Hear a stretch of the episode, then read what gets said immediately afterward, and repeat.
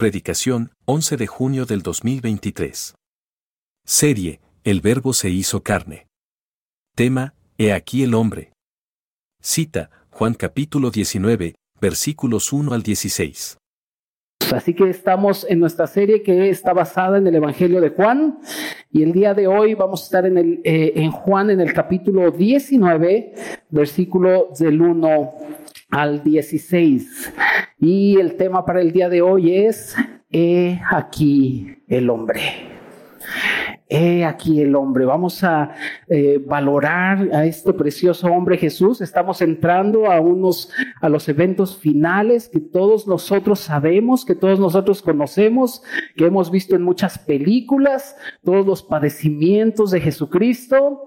Pero nosotros como creyentes debemos valorar, apreciar y amar aún todos estos padecimientos que el Señor tuvo que sufrir con tal de obtener la redención por nosotros. Recuerda que la palabra redención quiere decir volver a comprar.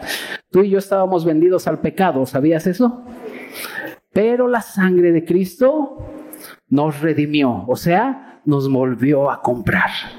Es una bendición esto, querida familia, y es por eso que necesitamos ver todos estos padecimientos de nuestro querido Señor Jesucristo. Así que quiero invitarte a que abras tu Biblia ahí en, en el Evangelio de Juan, capítulo 19, y vamos a dar lectura del versículo 1 al 16. Juan 19, versículos del 1 al 16. Dice la palabra de Dios, así que entonces tomó Pilato a Jesús y le azotó. Y los soldados entretejieron una corona de espinas y le pusieron sobre su cabeza y le vestieron con un manto de púrpura y le decían, salve rey de los judíos, y le daban de bofetadas. Entonces Pilato salió otra vez y les dijo, mirad, os lo traigo fuera para que entendáis que ningún delito hallo en él. Y salió Jesús llevando la corona de espinas y el manto de púrpura. Y Pilato les dijo, he aquí el hombre. Cuando le vieron los principales sacerdotes y los alguaciles, dieron voces diciendo, crucifícale, crucifícale. Pilato les dijo, tomadle vosotros y crucificadle, porque yo no hallo delito en él. Los judíos le respondieron, nosotros tenemos una ley y según nuestra ley debe morir, porque se hizo a sí mismo hijo de Dios. Cuando Pilato oyó decir esto, tuvo más miedo y entró otra vez en el pretorio y dijo a Jesús, ¿de dónde eres tú? Mas Jesús no le, no le dio respuesta. Entonces le dijo Pilato, ¿a mí no me hablas? ¿No sabes que tengo autoridad para crucificarte y que tengo autoridad para soltarte? Respondió Jesús, ninguna autoridad tendrías contra mí si no te fuese dada de arriba. Por tanto, el que tiene, el que a ti me ha entregado, mayor pecado tiene. Desde entonces procuraba Pilato soltarle, pero los judíos daban voces diciendo, si a este sueltas, no eres amigo de César. Todo el que se hace rey a César se opone. Entonces Pilato, oyendo esto, llevó fuera a Jesús y se sentó en el tribunal en el lugar llamado el ensolado y en hebreo Gábata. Era la preparación de la Pascua y como la hora sexta. Entonces dijo a los judíos, he aquí vuestro rey. Pero ellos gritaron, fuera, fuera, crucifícale. Pilato les dijo, ¿a vuestro rey he de crucificar? Respondieron los principales sacerdotes, no tenemos más rey que César. Así que entonces lo entregó y a ellos para que fuese crucificado. Tomaron pues a Jesús y le llevaron. Querida iglesia, querida familia, amados hermanos, el que Dios se haya hecho carne en este hombre Jesús es el evento más glorioso y más significativo que los creyentes pueden presenciar.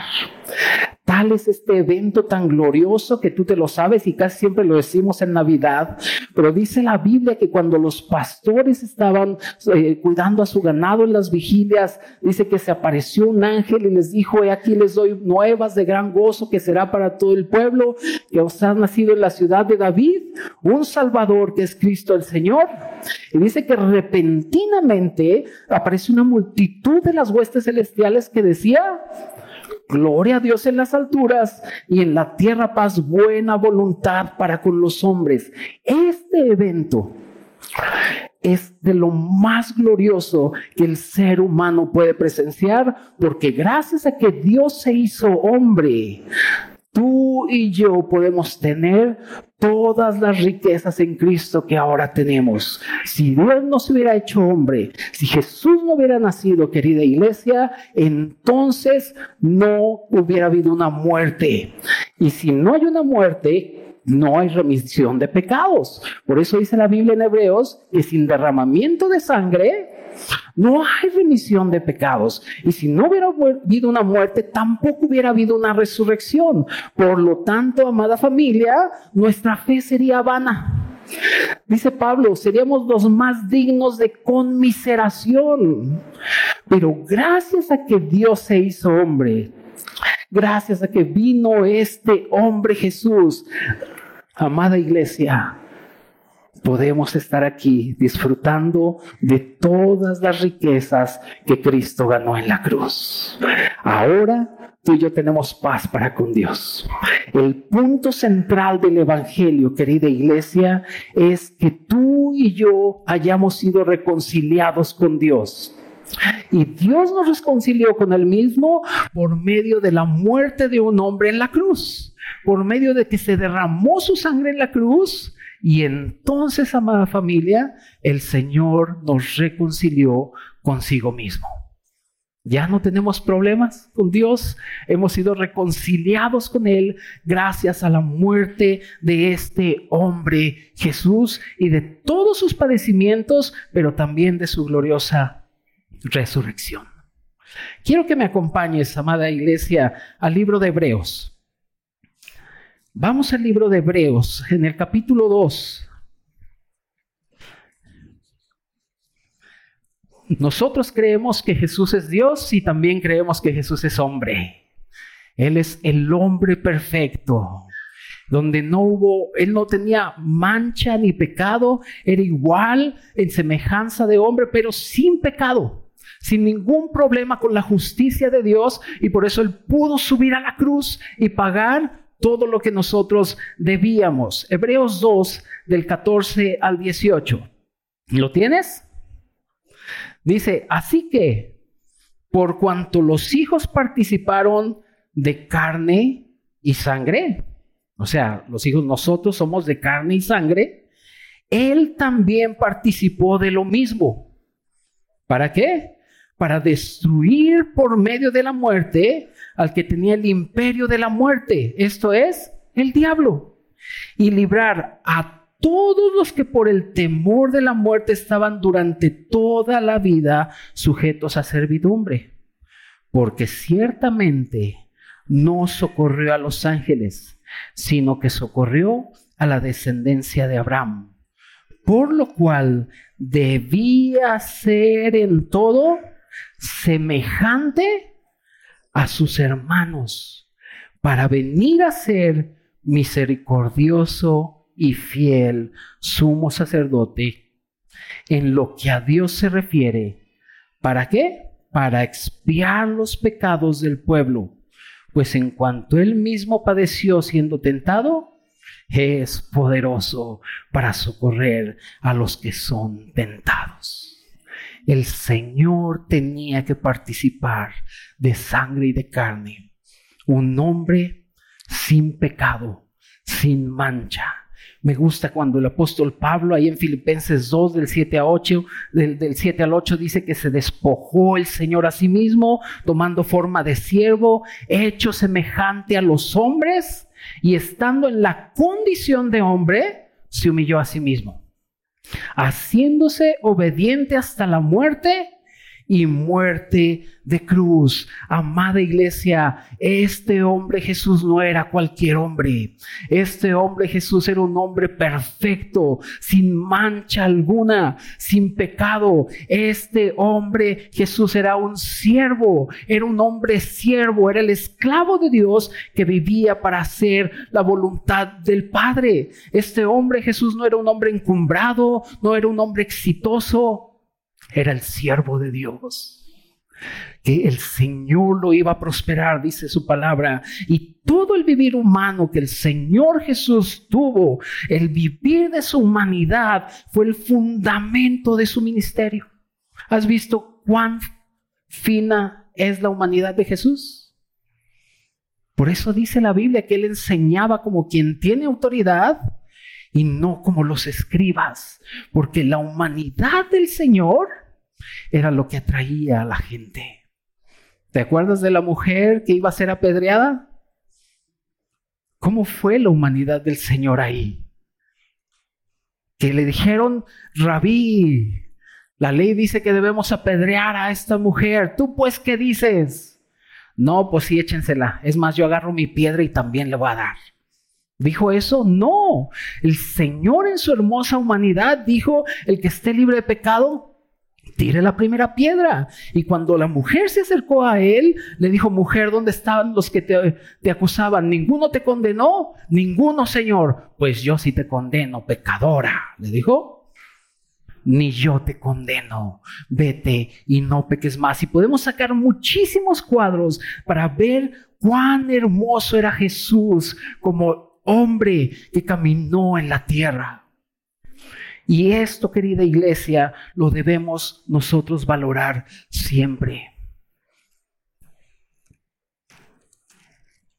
Hermanos, este hombre Jesús complace a Dios. ¿Te acuerdas? Cuando el Señor decía, este es mi Hijo amado, en que tengo complacencia, y este hombre Jesús complace a Dios y logró nuestra redención. Y logró nuestra redención, amada familia, al ser un hombre experimentado en quebranto. Este es nuestro primer punto, por si tienes ahí tu boletín y quieres apuntarlo. Vamos a ver, querida familia, amados hermanos, que nuestro querido Señor fue un hombre experimentado en quebranto. Vayamos allá a Juan, regresemos al Evangelio de Juan, por favor. Juan 19,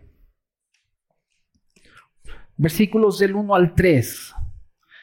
Dice, así que entonces tomó Pilato a Jesús y le azotó y los soldados entretejieron una corona de espinas y la pusieron sobre su cabeza y le vistieron con un manto de púrpura y le decían, salve rey de los judíos y le daban de bofetadas. Amada iglesia, el que Cristo se haya entregado por nosotros en la cruz fue una tarea muy difícil. ¿Por qué digo esto? Porque requería que el Señor Jesús fuera tratado cruelmente, fuera maltratado por el hombre. Todo lo que ellos hacían para maltratar al Señor formaba parte del proceso por el cual el Señor Jesús tenía que atravesar para llegar a la cruz y entregarse a sí mismo por nosotros. Sabemos que estas escenas son bastante cruentas, pero nuestro querido Señor tenía el carácter fuerte para pasar por en medio de estas circunstancias y llegar a la cruz. Por eso dice la Biblia que por el gozo puesto delante de él, él padeció. ¿Y cuál era el gozo puesto delante de él? Nuestra redención, nuestra justificación, la misma iglesia. Y cuando el Señor veía este gozo puesto delante de él, él estaba dispuesto a padecer. Y para poder padecer se requería un hombre experimentado. Por eso Isaías 53 dice que Él es varón de dolores, experimentado en quebranto. Y la experiencia que el Señor necesitaba tener no era un, respecto al resplandor o a la gloria o a la fama o al éxito o a las relaciones interpersonales, internacionales o a ser un coach de vida. Como muchos ahora dicen, es el coach de vida. Voy a tomar un curso de coaching para de vida. Está bien, pues está bien, tómalo. Pero ¿quieres que te dé un buen consejo? Aquí está. En este libro, lo que te va a coachear verdaderamente. Y la experiencia que el Señor tenía no era esa. No era el, ser muy exitoso. la experiencia que el Señor tenía o la experiencia que se requería en este hombre era que fuera experimentado en quebrantos. ¿Por qué? Porque si este hombre no hubiera tenido experiencia, amada iglesia, en quebrantos, no llegaba a la cruz. Según según la perspectiva del hombre, Jesús fue crucificado por los judíos y el imperio romano. Pero el Señor tenía otra perspectiva. Y él tenía un carácter fuerte, estaba experimentado en quebrantos porque se requiere una voluntad fuerte para ofrecerse a sí mismo, para morir. ¿Cuántos de aquí nos ofreceríamos para morir? Es difícil, pero el Señor tenía un carácter fuerte y según la perspectiva del hombre, el Señor fue crucificado por los judíos, por el imperio romano, pero el Señor tenía otra perspectiva. En Juan 10, 11 dice, el buen pastor, ¿qué? Su vida da por sus ovejas. Y el versículo 18 dice, nadie me quita mi vida. Yo la pongo y tengo el poder, el poder para ponerla, pero también tengo el poder para volverla a tomar. Entonces, de acuerdo a la perspectiva humana, el ser humano lo crucificó, pero el Señor en realidad estaba poniendo su vida. Y para hacer esto, querida iglesia, se necesita tener experiencia en el quebranto. Me gusta Isaías 53.2, te lo sabes. Pero Isaías 53, 2 dice, lo compara al Señor Jesús con dos cosas. Dice, subirá cual renuevo delante de él, como raíz de tierra seca. Y estas dos eh, eh, eh, cuadros que pone Isaías, de los cuales está hablando de Cristo, me gustan mucho. ¿Has visto tú cómo es un renuevo? ¿Quién conoce los renuevos? Yo sé que los conocen los han visto. El renuevo es una pequeña plantita. ¿Te acuerdas cuando podas algo, ah, sale una pequeña plantita? Ese es un renuevo que es bastante débil, chiquito, frágil, que cuando hace viento se mueve para todos lados, que tú lo ves y dices, uy, con un jaloncito lo quito, Amados hermanos, nuestro querido Señor Jesús como hombre, en su porte exterior parecía un hombre común y corriente, un hombre frágil, un hombre quebrantable. Por eso los judíos dijeron, vamos a matarlo. Parecía que sus enseñanzas eran débiles, parecía que todo lo que él hacía era débil, porque dice que es como un renuevo en su porte exterior. El Señor Jesús, siendo como hombre, parecía un hombre frágil, pero por dentro, amada iglesia, Él era la raíz de tierra seca. Y si una característica tiene las raíces de tierra seca, es que tienen que abrirse paso por cualquier circunstancia para entrar profundo a la tierra y poder obtener agua. Nuestro querido Señor, por dentro era esta raíz de tierra seca que se abrió paso por cualquier circunstancia con tal de que tú y yo tuviéramos redención. En el porte exterior se veía como un hombre normal. Hasta decían, ¿qué de Nazaret puede salir algo bueno? Hasta decían, es hijo del carpintero. ¿Este quién se cree? Porque por fuera lo veían como un renuevo, pero por dentro era la raíz de tierra seca que se abría camino, querida iglesia. Y lo podemos ver en todas las circunstancias. Adversas, siempre el Señor se abrió camino. Por eso Isaías 52, del 13 al 15, y todo Isaías 53, si tú lo lees, te vas a dar cuenta que habla de las aflicciones de Cristo. Isaías 52, del 13 al 15, dice que lo, que lo iban a desfigurar que no iba a tener, que su apariencia iba a desaparecer. Después de Isaías 53, donde dice que Él, molido por nuestros pecados, por nuestras transgresiones, el castigo de nuestra paz fue sobre Él, por su llaga fuimos nosotros curados. Y una vez que empiezas a ver todas las transgresiones de este hombre Jesús, todas las eh, circunstancias adversas de este hombre Jesús, amada iglesia, viene el versículo 11, dice, verá el fruto de su alma y quedará satisfecho. Porque era el único camino hacia la cruz, hacia la cruenta cruz. ¿Ves ahí sus padecimientos? Hace rato dije transgresiones, pero está mal. ¿Verás tus, sus padecimientos de Cristo? Y después ves a este Cristo diciendo, verá el fruto de la aflicción de su alma y quedará satisfecho. Así que voltea a ver a tu compañero que está ahí al lado y dile, tú eres fruto de la aflicción del alma del Señor. Tú eres el fruto. no nada más hay un fruto, que es Alonso. Todos somos frutos de la aflicción del alma del Señor. Hermanos, Históricamente, Cristo padeció terriblemente, pero hoy tenemos al Cristo resucitado y glorificado. Pasó por ahí, subió a la cruz, al tercer día resucitó y ahora Cristo, Cristo es nuestro suministro de vida. Recordamos sus padecimientos, claro, porque este hombre Jesús y ese carácter fuerte que tenía, pudo atravesar por todas las circunstancias y subir a la cruz. Así que queridos hermanos, este hombre Jesús complace a Dios y logró nuestra redención. No solamente al ser un hombre experimentado en quebranto, sino también al ser un hombre absoluto para Dios. Este es nuestro segundo punto. Vamos al Evangelio de Juan, por favor. Evangelio de Juan, capítulo 19 del 4 al 11.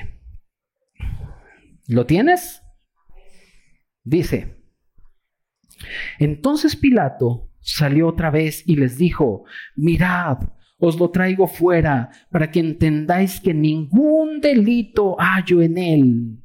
Y salió Jesús llevando la corona de espinas y el manto de púrpura. Y Pilato les dijo, he aquí el hombre. Cuando le vieron los principales sacerdotes y los alguaciles dieron voces diciendo, crucifícale, crucifícale. Pilato les dijo, tomad de vosotros y crucificadle, porque yo no hallo delito en él. Los judíos le respondieron, nosotros tenemos una ley y según nuestra ley debe morir, porque se hizo a sí mismo hijo de Dios. Cuando Pilato oyó decir esto, tuvo más miedo y entró otra vez en el pretorio y dijo a Jesús, ¿de dónde eres tú? Mas Jesús no le dio respuesta. Entonces le dijo Pilato, ¿a mí no me hablas? ¿No sabes que tengo autoridad para crucificarte? ¿Y que tengo autoridad para soltarte? Respondió Jesús, ninguna autoridad tendrías contra mí si no fuese dada de arriba. Por tanto, el que a ti me ha entregado, mayor pecado tiene. Querida familia, acabamos de leer una de las frases más gloriosas que se han exclamado a lo largo de la historia. Y esta frase que, que, ha sido la más gloriosa que la humanidad ha visto es lo que Pilato dijo, he aquí el hombre.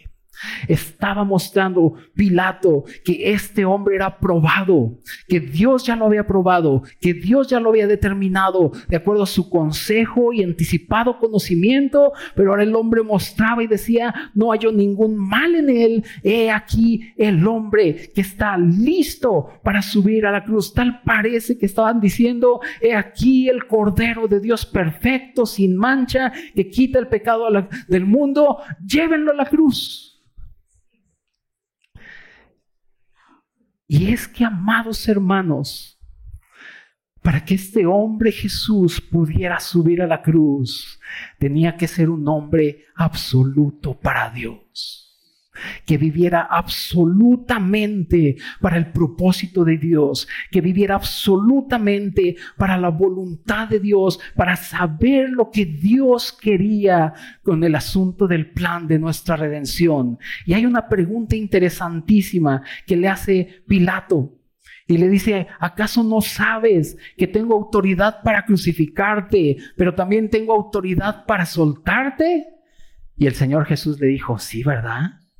Suéltame, porque estos están, no saben ni lo que hacen, pero tú sí sabes que soy inocente. ¿Le dijo esto? No, porque el Señor sabía perfectamente que Él vivía para cumplir la voluntad de Dios, para ser absoluto para Dios. Y la respuesta del Señor muestra eso. Le dice a Pilato, ninguna autoridad tendrías contra mí si no te fuese dada de arriba. Por lo tanto, mi querido Pilato, yo para esto he venido para dar testimonio de la verdad. Y para esto he nacido, para dar mi vida en rescate por muchos. El Señor era absoluto, no tenía otro propósito. Y me gusta mucho Éxodo 12, Éxodo 12. Cuando hablamos el domingo pasado también platicamos algo de eso, pero Éxodo 12, cuando habla del, del Cordero Pascual, dice que el Cordero de la Pascua que los israelitas tenían que inmolar debía ser de un año. Y es que el ser de un año, querida iglesia, significa o simboliza que no había sido usado para ningún otro propósito.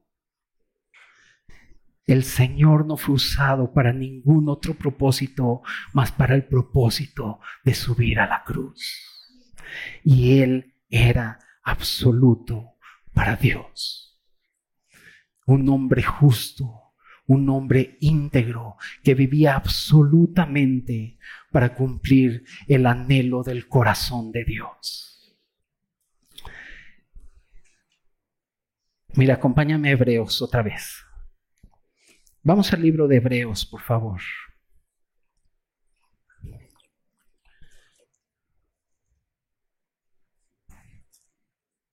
Hebreos, capítulo 10.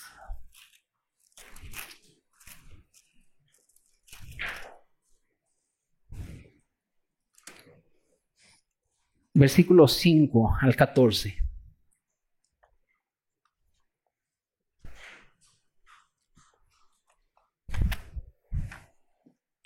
¿Lo tienes? Hebreos 10, del 5 al 14. Por lo cual, entrando en el mundo, dice, sacrificio y ofrenda no quisiste más me preparaste cuerpo. Está hablando Jesús, obviamente. Holocaustos y expiaciones por el pecado no te agradaron. Entonces dije, he aquí que vengo, oh Dios, para hacer tu voluntad. Como en el rollo del libro está escrito de mí, diciendo primero, sacrificio y ofrenda y holocausto y expiaciones por el pecado, no quisiste, ni te agradaron, las cuales cosas se ofrecen según la ley, y diciendo luego, he aquí que vengo, oh Dios, para hacer tu voluntad.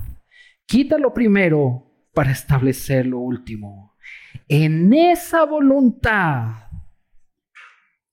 en esa voluntad, somos santificados mediante la ofrenda del cuerpo de Jesucristo, hecha ¿cuándo? Una vez para siempre.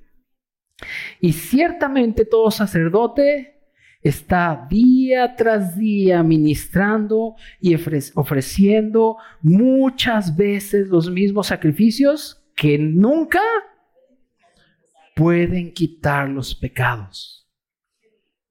Pero Cristo, habiendo, habiendo ofrecido una vez para siempre, ¿cuántos? Un solo sacrificio por los pecados, se ha sentado a la diestra de Dios. Imagínate los sacerdotes del Antiguo Testamento. Ay, pequé, te traigo una vaquita y ahí estaba el sacerdote. ya, terminé, ya estaba cubierto el pecado. Ay, pequé, te traje una palomita. Y ahí estaban los pobres sacerdotes diario poniendo y ofreciendo sacrificio y no pueden ni sentarse. Pero Cristo pero Cristo, dice el 12, pero Cristo, habiendo ofrecido una vez para siempre un solo sacrificio por los pecados, se ha sentado a la diestra de Dios. De allí en adelante, esperando hasta que sus enemigos sean puestos por estrado de sus pies, porque con una sola ofrenda hizo perfectos Solo los domingos y esos iban a Harvest. Dice. Dice, hizo perfectos para siempre. ¿A quiénes? A los santificados. ¿Cuántos santificados hay aquí? Uno, dos, tres, cuatro, seis. Vamos. ¿Cuántos santificados sabemos aquí? Por una sola ofrenda presentada por un hombre absoluto para Dios. Y es que fíjate lo que dice, amada iglesia, dice, ni sacrificio, ni ofrenda, ni holocausto, ni expiaciones quisiste. Por eso dije, he aquí vengo para hacer tu voluntad y que Cristo quitara lo primero y estableciera esto último. Y mira, un sacrificio, de acuerdo a la Biblia, era un ritual donde se daba la vida de un animal en señal de homenaje o expiación. Pero también viene el asunto de la ofrenda y la ofrenda era un acto en el cual se presentaba a Dios una adoración. Pero también viene el holocausto y el holocausto era un sacrificio, pero era diferente porque el holocausto tenía que consumirse en su totalidad en el fuego. Y vienen las expiaciones y la palabra expiación significa cubrir y lo que, lo, lo que hace las expiaciones es cubrir la ofensa para obtener o seguir teniendo comunión con Dios. Estas cuatro cosas las tenía que quitar una persona, un hombre. Y este hombre se llama Jesús. ¿Cómo podía un hombre reemplazar todas las ofrendas y todos los sacrificios? Considera un poquito, piensa un poquito los requisitos que debía de cumplir la clase de hombre para hacer eso. Y esos requisitos amada iglesia, es de un hombre que vivía absolutamente entregado para Dios y para poder establecer el nuevo pacto. Por eso tenemos que valorar a este hombre Jesús. Por eso debemos decir ahora nosotros, con otra connotación, he aquí el hombre Pilato lo dio ensangrentado y dijo, pues ahí está el hombre, pero ahora la iglesia puede levantarse, bendecir el nombre del Señor y decir, he aquí el hombre Jesús, varón perfecto y aprobado por Dios, que ha logrado nuestra redención. ¿Puedes decirlo también? He aquí el hombre, el hombre perfecto, el hombre perfecto. Amados hermanos, este hombre Jesús complace a Dios y logró nuestra redención, no solamente al ser un hombre experimentado en quebranto, no solamente al ser un hombre absoluto para Dios, sino también al ser un hombre que primero fue observado y después fue aprobado. Vayamos a Juan, por favor, nuevamente, y este es nuestro tercer punto. Juan capítulo 19, versículos del 12 al 16. Juan 19, del 12 al 16. Desde entonces procuraba Pilato soltarle pero los judíos daban voces diciendo, si a este sueltas, no eres amigo de César. Todo el que se hace rey, a César se opone. Entonces Pilato, oyendo esto, llevó fuera a Jesús y se sentó en el tribunal en el lugar llamado el ensolado y en hebreo Gábata. Era la preparación de la Pascua y como la hora sexta. Entonces dijo a los judíos, He aquí vuestro rey. Pero ellos gritaron, Fuera, fuera, crucifícale. Pilato les dijo, ¿a vuestro rey he de crucificar? Respondieron los principales sacerdotes, no tenemos más rey que César. Así que entonces lo entregó a ellos para que fuese crucificado. Tomaron pues a Jesús y lo llevaron fuera. Amada iglesia, estamos ante una de las expresiones que el pueblo dio para que el Señor fuera llevado a la cruz. Si recuerdas bien, cuando el Señor entró a Jerusalén, hubo un grito muy peculiar. ¿Te acuerdas? Que cuando entraba, que hasta siempre que es Semana Santa, la iglesia lo celebra y hay muchas iglesias que traen palmitas y gritaban, ¿qué? Osana, Osana, bendito el que viene en el nombre del Señor. Y la palabra Osana quiere decir, sálvanos ahora.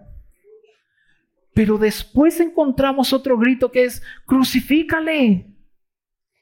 Ambas expresiones, querida iglesia, ambas expresiones, ambas exclamaciones son el cumplimiento. Cuando ellos gritaban, Osana, Osana, estaban gritando eh, el deseo desesperado del hombre de sálvanos ahora, aunque ellos pensaban que lo iban a salvar del imperio eh, de Roma, pero realmente el hombre tiene un grito desesperado de es, sálvanos ahora y después viene crucifícale.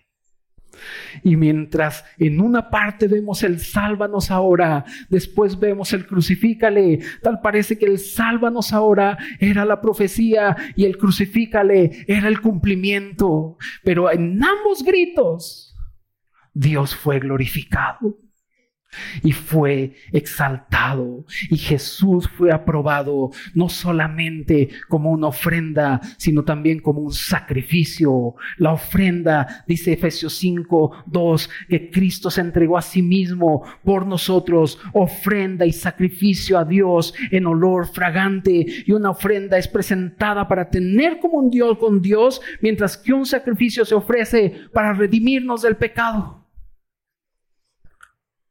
Así que gracias a este sacrificio, iglesia, tenemos comunión con Dios. Gracias a este sacrificio y ofrenda tenemos redención de nuestro pecado. Y cuando yo leo Efesios 5.2, lo único que puedo percibir es que el apóstol Pablo estaba lleno del asprecio por este hombre Jesús. ¿Qué tal tú? Sí, pastor, ya sé todo lo que me dijiste. Es más, en Semana Santa lo predicaste. Eso ya lo sabemos. Ay, hermanos. ¿Sabes que debemos ser como la mujer que llevaba su frasco de alabastro? ¿Te acuerdas de esa historia? Que tenía lo más valioso y cuando vio a este hombre Jesús y tenía lo más valioso en sus manos, fue y lo derramó diciéndole, tú vales más que cualquier perfume. ¿Qué es lo más valioso que tienes? ¿Tu conocimiento? ¿Tus títulos? ¿Qué es lo más valioso que tienes? Eso que tienes y que tenemos no es nada comparado a nuestro Señor.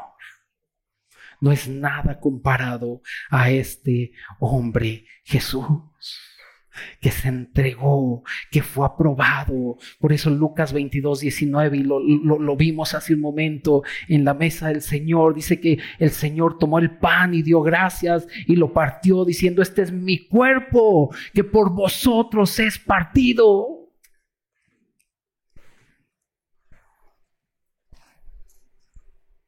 debemos ser aquellos que valoran mucho lo que el Señor hizo por nosotros y la belleza de todo eso.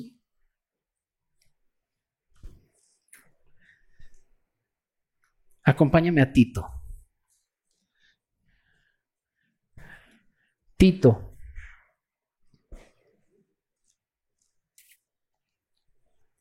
Tito 2.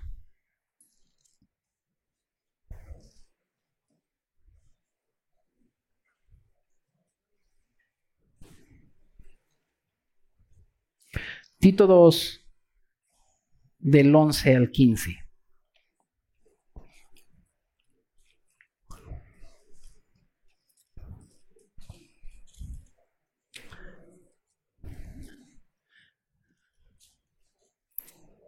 Tito 2, del 11 al 15. ¿Lo tienes?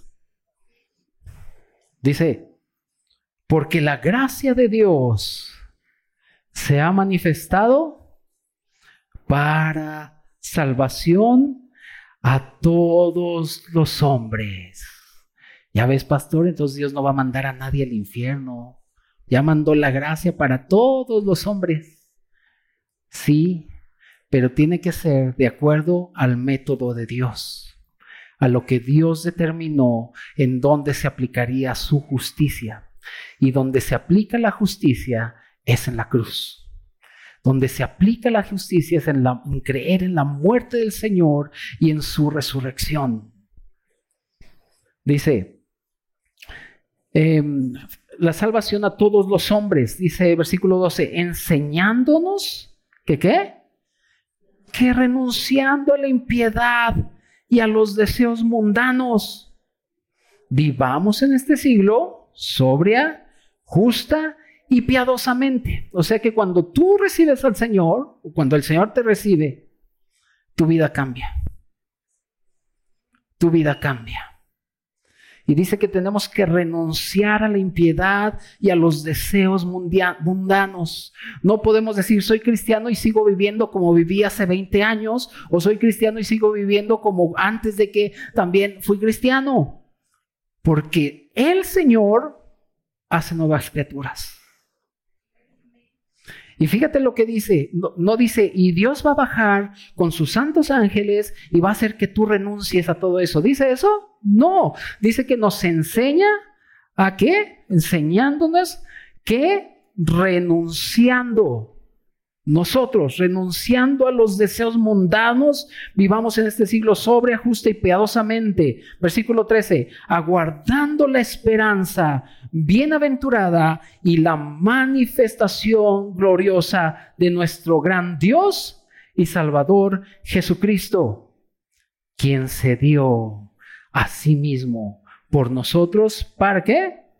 Redimirnos de toda iniquidad y purificarnos para sí un pueblo propio, celoso de qué? De buenas obras. Y dice, esto habla y exhorta y reprende con toda autoridad. Nadie te menosprecie. Amada iglesia, es de suma importancia que todos nosotros entendamos que lo que Cristo padeció tiene que ser de gran estima para cada uno de nosotros. Y aún estar proclamando y decir, he aquí el hombre, he aquí el hombre perfecto, he aquí el hombre que subió a la cruz y murió por nosotros. Hermanos, si a nosotros nos hubieran examinado, si tú y yo hubiéramos ido a ser examinados y probados, no hubiéramos hecho nada. Hubiéramos fracasado, no podríamos hacer nada por nosotros mismos y mucho menos por la humanidad entera. Pero el Señor le preparó un cuerpo a Jesús y este hombre pudo subir a la cruz y, y sin deber nada de la justicia del Señor, pudo subir y pagar lo que tú y yo debíamos. Por eso cada que vemos estos cuadros, debemos decir, he aquí el hombre. Él, no yo. Él, no yo.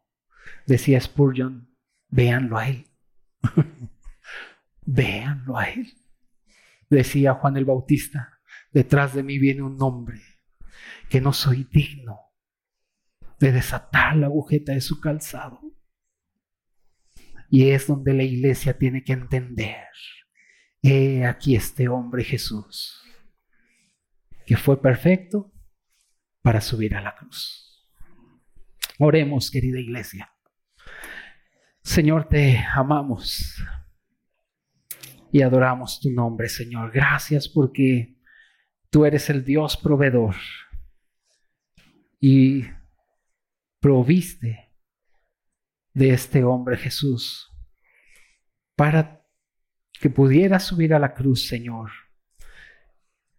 y pudiera tener una muerte sustitutiva. Gracias, Señor, porque Él nos sustituyó. Y ahora podemos ver la belleza de la cruz. Y aunque fue una muerte cruenta, Señor, y padecimientos crueles, gracias, Señor, por este hombre que fue absoluto para ti y gracias por su carácter fuerte, Señor, que lo hizo atravesar por todas las circunstancias difíciles a fin de lograr tu iglesia. Y ahora estamos aquí, Señor, agradecidos contigo. Y podemos decir que hay un hombre perfecto, el cual seguimos sus pisadas. Gracias, Señor. Te adoramos. Amén.